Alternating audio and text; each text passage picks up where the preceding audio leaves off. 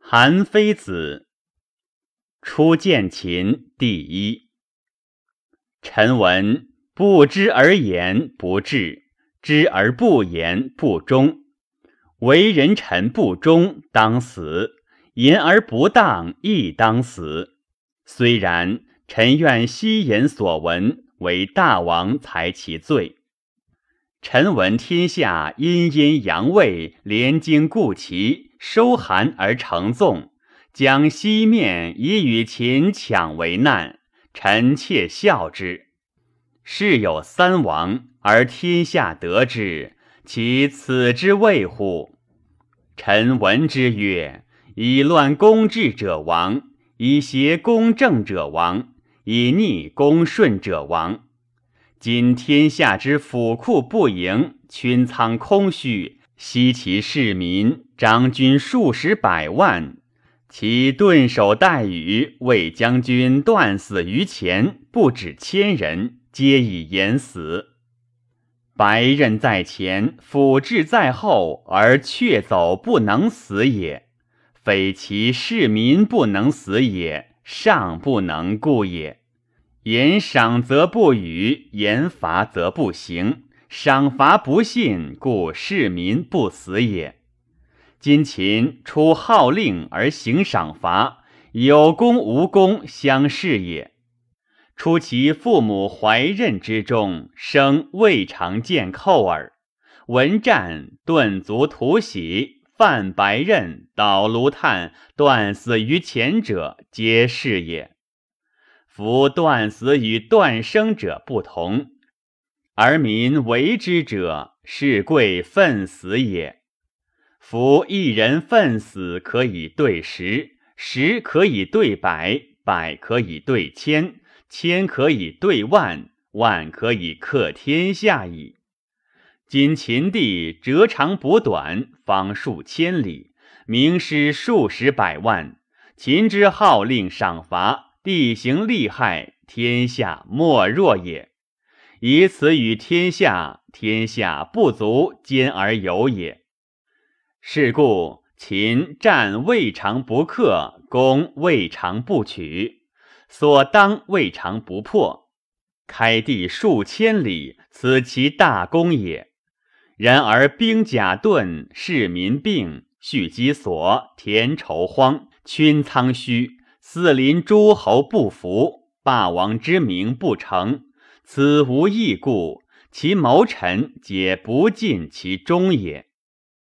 臣敢言之：王者其南破荆，东破宋，西服秦，北破燕，终使韩魏土地广而兵强，战克攻取，诏令天下。其之轻己浊河，足以为县。长城巨防，足以为塞。其五战之国也，一战不克而无奇。由此观之，夫战者万圣之存亡也。且闻之曰：薛稷无遗根，吾与霍林，霍乃不存。秦与荆人战，大破荆，袭颍，取洞庭、五湖、江南。荆王君臣亡走，东服于臣。当此时也，随荆以兵，则荆可举；经可举，则民族贪也，地足利也。东以弱其焉，中以陵三晋。然则是一举而霸王之名可成也，四邻诸侯可朝也。而谋臣不为，引军而退。复与荆人为和，令荆人得收亡国，聚散民，立社稷主，治宗庙令，率天下西面，以与秦为难。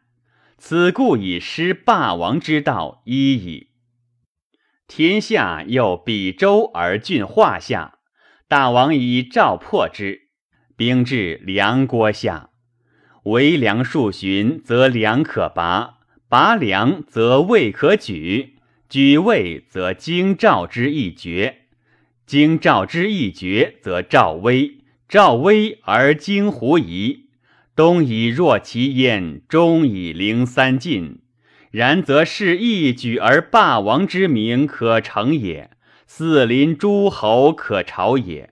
而谋臣不为，引军而退，复与魏氏为和，令魏氏反收亡国，聚散民，立社稷主，置宗庙令。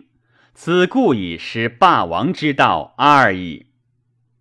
前者穰侯之治秦也。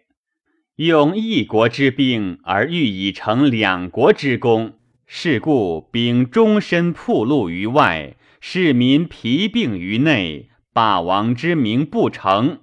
此故以失霸王之道三矣。赵氏中央之国也，杂民所居也，其民轻而难用也，号令不治，赏罚不信，地形不便。下不能尽其民力，彼故亡国之行也，而不忧民盟，悉其士民郡于长平之下，以征韩上党。大王以赵破之，拔武安。当是时也，赵氏上下不相亲也，贵贱不相信也。然则邯郸不守，拔邯郸，管山东河间。引军而去，西攻修武、于化，降上党，带四十六县，上党七十县，不用一领甲，不苦一市民，此皆秦有也。待上党不战而必为秦矣，东阳河外不战而必反为齐矣，中山呼沱以北不战而必为燕矣。然则是赵举。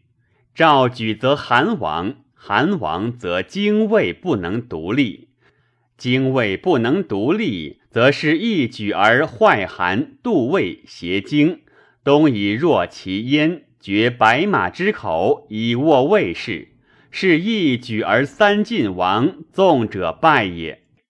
大王垂拱以虚之，天下边随而服矣。霸王之名可成。而谋臣不为，引军而退，复与赵氏为和。夫以大王之名，秦兵之强，弃霸王之业，地增不可得，乃取妻于亡国，是谋臣之拙也。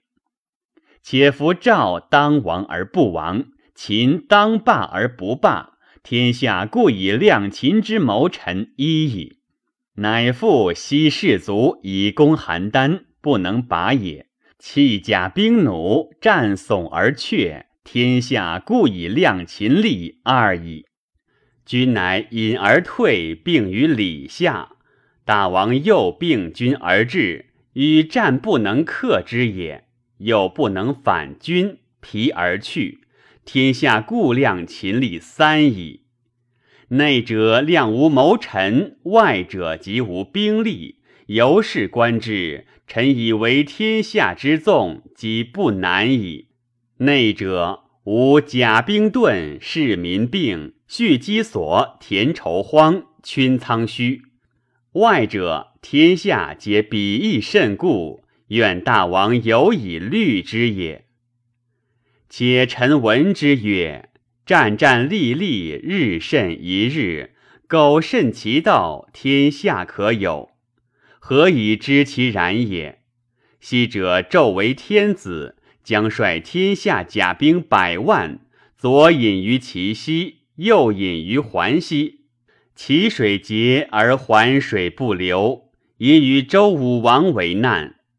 武王将素甲三千，战一日而破纣之国。擒其身，聚其地而有其民，天下莫伤。智伯率三国之众以攻赵襄主于晋阳，决水而灌之三月，成且拔矣。襄主钻归，是瞻赵以示利害，何国可降？乃使其臣张孟谈，于是乃前行而出，反智伯之约。得两国之众，以攻智伯，擒其身，以复相主之初。今秦地折长补短，方数千里，名师数十百万。秦国之号令赏罚，地形利害，天下莫如也。以此与天下，天下可兼而有也。臣昧死，愿望见大王，言所以破天下之纵。举赵、王韩、陈精卫秦其焉，以成霸王之名，朝四海诸侯之道。大王诚听其说，一举而天下之纵不破，赵不举，韩不亡，精卫不臣，其焉不亲，霸王之名不成，四邻诸侯不朝。大王斩臣以殉国，以为王谋不忠者也。